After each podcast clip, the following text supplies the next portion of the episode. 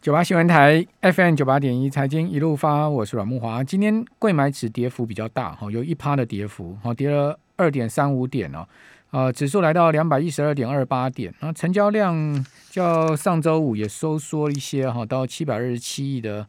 呃量能。那今天贵买指，我们刚刚讲加权指是守住五日、十日线，哈，但贵买指呢却是有跌破五日线跟十日线的情况哦。好，这个五日线在。呃，对不起，跌破十日线了哈，五日线还能守住哈，五日线二一二点零八，所以刚刚好跌到五日线的上方。好，但十日线今天跌破哈，这个二一三点六五的十日线不守。好，那加权指呢，则是守住五日十日线，因为加权指只有跌了二十八点嘛，哈，跌幅百分之零点一六。哦，这个跌幅并不大，哈，所以感觉起来又守住均线。好，但不过。上市柜都出现了日 K 线，结束了连续两根红 K 棒，也就是上周四、周五的反弹呢，呃，到今天为止了哈。那另外在期指的部分呢，今天开跌三十九点，哈，收跌三十一点，好，所以相对而言呢，期指也没什么跌了。哦，盘中曾经一度跌过一百一十七点哦，哦，从跌一百一十七点又拉上来，有几度这个呃拉升又下压，几度拉升就下压哦。今天大体上都在这个盘下的一个。呃，拉升下压，拉升下压的一个盘势，中场是只有跌三十一点，好，跌幅不大，百分之零点一八，好，成交了十二万口，哈，好，那美国股市四五日啊，在这礼拜五哦，我们刚前面节目有讲到，啊，因为上周五的美股下跌呢，再加上四五日啊，所以 CBOE 的 VIX 指标呢，重回了二十点之上，好，接近到二十一点，在上周五一天哦，升了十一点四四趴，这升的蛮多了，升了二点一五大点哦。好，显示美股的波动性有出现哈，不过现在目前盘前美股是上涨，好，台子期也上涨哈。那另外，美国八月的 PPI 啊，生产者物价指数年比增幅是八点三哦，超出预期啊，而且超出前个月的七点八，核心 CPI 也飙升到六点七，好，那这 PPI 已经创下了有统计数据以来的历史新高了。哦，这个真的是显示美国的生产者的这个成本是越来越重哈，这个压力是越来越大。那美国的 PPI 八月所有分项全部上升了，食品运输上升的最多了哈，食品呃上升了二点九，哦，那运输呢升上升了二点八，这是上升最多的两个分项哈。那中国大陆的 N one 年比啊，上周末公布出来是四十四点二，N two 是八点二。所以 N two 减 N one 的剪刀差扩增到四趴四个百分点，哦，所以呢，这个 M one N two 的剪刀差继续扩大，哦，那 M one 月比下滑了零点七个百分点，哈，N two 月比下滑零点一个百分点，哦，那年比呢，N one 下滑三点八个百分点，N two 下滑了二点二个百分点，所以，呃，这这个大陆的资金面仍然还是在持续收紧的状况，哦，经济面上面感觉起来情势并不好。好，我们等一下六点半到七点会有，呃，访问对岸的这个在人在对岸的季红仁老师来谈一下大陆最新的这个股市的状况跟经济的状况哈。那上周五苹果市值一天减了八百多亿美金呢，哇，这个是四月来首次见到单日苹果股价跌错超过三趴的哦。那苹果会不会继续跌呢？这个礼拜也蛮关键的，影响到美股大盘哦。我们赶快来请教群益期货的龙医生乡里哦，龙乡里你好。晚安，各位听众朋友，大家晚安。好，因为苹果的重跌，所以使得美股在上周五最终三大指数出现了连三跌哈。这个道琼跟标普甚至出现了连五个交易日下跌，哦，连五跌啊。哦，那上周道琼全周跌幅有百分之二点一五，哦，是连续两周的下跌。标普跌了百分之一点七，纳指跌百分之一点一点六。然后，另外道琼跟纳指呢，呃，对不起，标普跟道琼创下六月十八号以来最大的单周跌幅记录。那罗素两千小型指数跌幅二点八，哦，费半指上周跌幅是百分之零点四。那怎么看美股呢？这个美股这个礼拜又是四五日啊，啊，会不会有这个大波动来临呢？好，先看苹果啊，苹果它就是因为在这个有个游戏叫《要塞英雄》哈，Epic Games 啊，那它诉讼败诉了。那就是过去苹果在它的平台抽了很多这个苹果税，在 App Store 里面大概抽了十五到三十趴的苹果税。那因为这个诉讼败诉之后呢，那其实对于它整体的软体方面的这个获利啊，就下降这个疑虑了。那不过这个诉讼在十二月九号之前还可以再上诉。那如果一旦上诉之后，可能又会又会缠送个在一年左右左右时间的哈，所以我觉得这个消息对比苹果来说是短空了哈，但是中长期来说并没有到呃非常这么的不利了。嗯嗯，对。那在呃过去的这个统计哈，我们公司研究部有统计过，每一次苹果要发布新机之前呢哈，就是新机可能前一两个月，哎，股价就开始走强，可是到新机发布前可能。一周哈几天就开始变得比较弱一些，那接下来就要看这个新机上市之后，呃，果粉买不买单呢？那可是对指数的影响呢，哈，却是没有这么的大的哈。就是苹果虽然股价走弱，可是相对对 Nasdaq 啊，哈，对 S N P 其他这些美股指数来说，影响比较没有那么大。那这一周五即将是四五日哈要结算，那可以看到在美股的这些指数哈，在呃。六月份结算完之后，还是呈现一个很明显的这个多头走势往上走啊。好，那通常我们在做期货交易哈，就是多空的筹码呢，其实越到月底的时候哈，就可以看出来哪一边的这个压力会比较大。那现在很明显，压力是在空方这边的哈。那我觉得，其实，在美美股四五日结算之前呢，哈，应该不至于会有太大幅度的回档。哦，就像过去其实。呃，很多是不管是原去年原油暴跌啦，哈，或是这个很很多时候会有这种啊，期货越到结算的时候会有这种逼仓的这种效应。嗯，对。那我觉得其实，在是不是之前，其实投资朋友不用太过于担心了。为什么你觉得压力是在空方这边呢？因为从六月哈，大家可以看下指数从六月中到现在一路一直往上涨。那其实做空的如果不停准啊，或是没有出场，其实已经被嘎了好一大段了。嗯嗯嗯。那其实越靠近结算，那可能。有低点就空方就会想要尝试的去回补，也会有这种回补的买盘出现。好，那因为这礼拜三也是台指期权的月结算嘛，哈，是。那这个结算行情你觉得会如何发展？好，台股最近呢就呈现一个量缩啊，那连续三天以大盘来说都是不到三千亿这样子的格局。对。然后今天的 VIX 指数又在掉了啊，收盘台股的 VIX 啊，嗯，才只有十六点八的这个，这也很低了哈，这个低到很夸张了。对，所以我觉得在这一周三的结算是呈呈现一个区间的这个几率是比较大的，在选择权的筹码哈，可以看到在一万七千二以下，这个是比较大的一个支撑。那上档 sell call 就是选择权卖方的这个压力，大概就在一万七千六以上，好，所以比较倾向是在这四百点里面呢去做做一个结算嗯嗯嗯，对。那另外也可以看到呢，啊。呃，外资在期货的净空单呢，哈，现在是负一万五千口，那其实蛮久没有看到这样子一个数字啊。那显示其实外资其实，在九月以来啊，好，其实从八月底以来，对台股是开始变成倾向比较做多的这个状况。在现货来说，其实从去年年初到今年好八月中、八月底这个时候，外资卖了台股，来卖了一一兆，好一千五百亿这么多。嗯嗯。可是从八月底到现在，在买了台股，买了一千五百亿回来。嗯，好，那我觉得这可能两个因素啦。第一个就是即将呃苹果的新机即将上市，那对于不管像台湾的呃瓶盖股啦，或者像这些晶圆代工来说，然后那可能再回补一些比较低价的这个台股。那台积电如果没有在这个转弱的话呢，啊，那其实对于整个指数来说，要回跌这空间并不大啊，因为台股。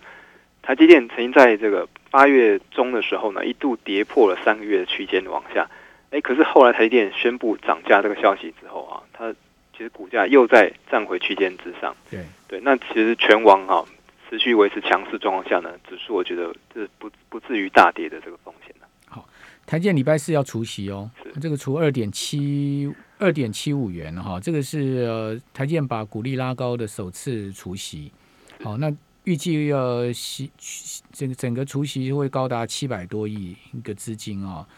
呃，那台建除息秀哦，您您觉得呢？我觉得呃，就是不不会像那个说什么秒填息什么，不会讲这话，但是我觉得填的几率是蛮高的啦。哦，什么秒填息？那就是以中一个中长线这个状况来看的话，其实台电它的竞争力啊，在全界就是数一数二啦。那今年其实又有。涨价，它十年没有这么大幅度的这个涨价了。那今年的 iPhone 哈，在十二月开始的这个新机呢，哈，也也会有这样涨价这个状况出现啊。所以我觉得，就是以中长期来说的话，台电还是蛮值得去持有的。那为什么台建今天股价那么弱呢？呃，跌幅超过大盘。其实上周，呃，台积电全周是小涨嘛，哦，可是看九月的话，台建今天这样一跌，基本上九月又又基本上所有的涨幅又回吐了，因为它九月到上周五，是大概就涨一趴多而已。那今天跌一趴多，大概就把整个九月的这个先前的涨幅又把它给全部吐回去了。那你看世界，世界上周是涨九趴多，那呃那个联电上周全周是跌两趴多。哦，可是联电八月，呃九月以来它是涨八趴啊，那世界更涨得更多了。那为什么在金元三雄里面，台建相对它的涨势就比较落后呢？我觉得台建现在是主要属于一个控盘的工具啊，哦，就是指数，呃，如果在一个区间状况的话，哦，那很明显台电可能就不动。那如果指数要呃明确的往上拉，或在护盘的时候，台电就变成一个呃让指数呢，哈，能够能够有护盘这样作用啊，所以。如果要比较中长线投资朋友，那建议就是有回档的时候慢慢去布局啊。因为像这种比较大的全职类股啊，你说它要像像世界啊，或者像这种中小型股啊，飙个十几趴、二十趴，也不是那么容易的啦。那我觉得基本上回档去布局，其实应该还算 OK 的。好，所以比比呃，就比较明显压回的话，其实可以慢慢买就对了。你的意思是，你的看法是这样子的。好，我们这边先稍待一会儿休息一下，等一下回到我们的节目现场。九八新闻台 FM 九八点一财经一路发，我是阮木华。美股一跌啊，原本强势的欧股也压回。好，上周全欧六百指数是连跌四个交易日哦。那全周跌幅有百分之一点二，啊，德国跌一趴，法国跌百分之零点四，好，英国呢也跌了百分之零点五，啊，美元跌，欧洲股呃，美国股市跌，欧洲股市跌呢，美元指数倒是出现回升了，好，这个全周升幅百分之零点五，好，收回了九十二点六，那油价呢连续三周的走高，不过呢越涨越少哦，哦，从三第一周这个涨十趴哦，到上周涨幅就已经缩小很多了，到。到上上周涨幅缩小很多，到上周涨幅更小了哦。美油跟布油涨幅都不到一趴了，好，所以有感觉起来油价似乎有越走越越往上升，越感觉压力的情况。好，美油收在六十九点七二，哈，布油收七十二点九，哦，涨幅各是百分之零点六跟零点四。哦，此外呢，先前回档比较多的基本金属哦，哦，最近又开始往上升，像铜价又走回了九千七附近哦。呃，上周有涨三趴哦，铝价因为那个非洲那个国家出现了这个政治动荡啊，所以铝价创了十三年的新高，哦，来到两千九百块了。那金价呢，则是出现下跌二点三趴哦，因为美元升了，金价就不利了哈，结束了连续四周的走高，哦，回跌破了 那个一万八千块钱美元一盎司的大关哦。那银价也跌了百分之三点六，好，我讲的都是全周的跌幅。那至于说美国国债十年期的殖率是上升两个基点，哈，连续三周的走高，升到一点三四。那三十年期国债殖率上周是持平的。那这个礼拜比较多的这个经济数据啊，是集中在美国，包括这个 CPI，还有呢工业生产的数据啊，那还有美国的零售销售。哦，以及呢，密大的信心消费者信心指数哦，这些都是我们这个礼拜重要的经济数据。好，那我们针对这个礼拜的行情哦，赶快继续来请教秦玉琪或者龙医生乡里啊，龙乡你怎么看？呃，这个原物料相关的行情的变化呢？是好，那呃，在欧元区啊，好，那说要开始缩紧购债啊，虽然它呃金额还没有确定啊，那也造成了哈美元开始进入震荡这样子格局。好，那美元。这个剩下两次的会议啊，九月跟十一月哈，这两次 FED 的会议，那鲍威尔之前已经说明了会让呃今年就开始进入缩减购债这样子的一个一个状况。好，所以如果美元在呃这一拜公布的这个呃数据都还不错啊，那包括像整个通膨如果又开始有这样增温的状况下呢，哈，那其实美元如果往升值这个方向走，对原物料的这个相关族群是相对比较不利的。那其实可以看到，在最近受到 Delta 病毒的这个影响呢，啊，所以其实 F D 开始对于这个缩减购债有一些好有一些摇摆，因为上礼拜上礼拜公布的那个非农数据实在是太差了，上上礼拜哈九月三号公布非农数据，好，那所以美元目前就呈现一个区间震荡的这个走势，好，那所以建议大家在操作原物料，不管像是农产品啊、哈油啦、哈或是金属类的哈，可以搭配着美元的这个走势去做操作。如果美元走势在相对比较强势哈，在比较上涨，譬如说这两天有反弹的时候呢，如果你发现这样子一个原物料，哎，它并没有明明显的回跌，好，那反而是呈现一个横盘的时候呢，那这样子的一个原物料可以去做一个短线上的布局啊。嗯，那些最强最近比较强势的，像是这个天然气啊，天然气因为啊有一些政策因素啊，那还有像它的这个整个供需关系呢，在美国地区呢哈，目前已经是这个突破了二零一五年以来的这个高点了哈。那最天然气是连续涨了四个月啊，这样的行情啊，那我觉得像这样子的行情，在美元强势状况下，它还可以一路走强的这样商品，就可以多加注意一下。所以您您比较看好是天然气？对天然气化，嗯，这个商品类的哈，那如果是指数类哈，我觉得入股的部分也可以多加注意一下。入股最近有在往上走，对，但是呢，科技股跌得很惨，好像今天恒生科技指又大跌，好像什么阿里巴巴、美团啊，今天又是乱杀一通了。嗯，好，这个冰火两重天的行情到底怎么怎么去这个思考呢？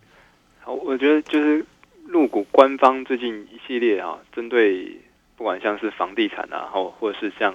科技股这些打压呢，呃，我觉得是一个短空然后长多的一个状况，因为毕竟毕竟在调结构啊，然后要往往他们说的这个共同富裕哈这个方向去走啊。嗯。那房地产也在去杠杆，那科技业也是要避免啊过多的呃这些控制呢，让让他们的这些，比如原本的啊金融机构也好啦，哈，或是原本的。这些政府体制呢，哈，它的作用越来越降低了，好，所以入股经过这一波的这个下跌之后，其实可以看到，不管像是金融股啦，哈，或者是像一些白酒股啊，最近都开始有些稳盘的作用啊。那像 A 五零指数呢，哈，最近也是回档到这个相对一万五，比较一个中长线的这个趋势附近。好，那其实我过去哈观察很多的这个商品也好哈，或是指数也好啊。有有一个东西啊，大家可以参考看看啊，看看这个到底准不准。就是有这种大咖哈停损出场的时候啊，好，那这个时候低点其实就差不多了。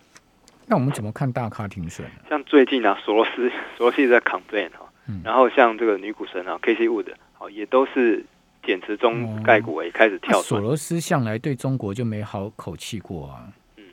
也也是啊，但是呃，像这种指标性的哈。指标性的人物都开始有一些哈出场状况，我觉得这个地方如果再去再去杀低，也不见得太太太明智了哈，就是可以慢慢的去持有，慢慢的去买进啊，这个地方应该不太会吃亏的。好，那指数的话也有 A 五零的指数呢，期货可以去做操作哈，它的保证金是一千一百美金，啊，那交易时段也蛮长的，从早上九点到下午。四点三十五，然后五点再到凌晨哈四点多，啊，就是说这样子一个指数呢哈，它基本上涵盖涵括了台股到美股的交易时段哈，那它也是一个比较综合型的指数啊，所以如果你不知道要去投资什么样的类股啦哈，或是啊这个投资标的想要更全面一些的话哈，也可以参考一下这样子一个指数，对对，三万多块，三万多块就可以做一口。那它这一波跌的蛮重的，对不对？从二月中的时候，我看到 A 五零指数在两万点嘛，对，两万点以上，两万零六百点附近，跌到九月初，这个指数居然跌到一万四千四百八十点，就跌到一万五千点，我们算整数好了，跌掉跌掉五千点呢，五千点是跌掉二十五趴嘞。对啊，所以它真的算真的是跌蛮重的，这跌昏掉了。嗯，但是我们看月线来说的话，它大概就。回到一个长期的上升趋势左右了哈，对，那我我觉得在入股的部分呢哈，虽然现在可能台面上有一些问题啊，像比如说房地产的去杠杆啊哈，或是这个美国可能又要针对中国啊有一些三零一对新的新的这个，他怎么跟习近平通完电话之后就传出这个消息？对啊，是两个人在电话里玩 gay 起来呢？我我觉得看起来就是美国哈。对中国的政策来说，哈，是它可以分开来谈的啊。比如说政治啊，或者是这个原物料啊，或者是它的进出口，它可以分切开来一块一块谈。可是中国就要把它兜起来，全部一起来谈，好，你你来弄我一下香港，我就要给你给你弄回去，哈，等等这样子的一个状况。所以美中两方这个谈判，我觉得就是有坏消息的时候啊，但是股价又又没有哎明显这么多反应的时候，我觉得这个是可以多注意的。中国的说法是这样，你不能又要我帮你忙，又要打我嘛，又要打压我。习近平的说法是这样子，呃，刚才黄金价格有有误哦，对，黄金是一千八啦，每盎司一千八啦，哦，这个 这个口误哈，一千八不是应该讲什么一万八是不是？一千八百块钱一盎司哈。好，那中国的态度是这样的，就是说你不可能又要叫说我要来帮你忙，然后呢又要说呃。这个你要在国际上围堵我、打压我，那那那那个拜登是要叫中国帮什么忙呢？是希望他不要这个让原物料价格涨这么多吗？还是说要怎么样呢？对，我觉得现在中美两方啊，这个原物料通膨的状况都是两边非常头痛的问题啊。嗯嗯。对，那中国又是全球最大的算是消费国哈，那所以其实两边呢共同。这个有有这样子一个通话有这样的协议呢，我觉得也是要针对整个通膨，看能不能能够呃想办法有一个这样抑制的状况了。嗯嗯嗯，对。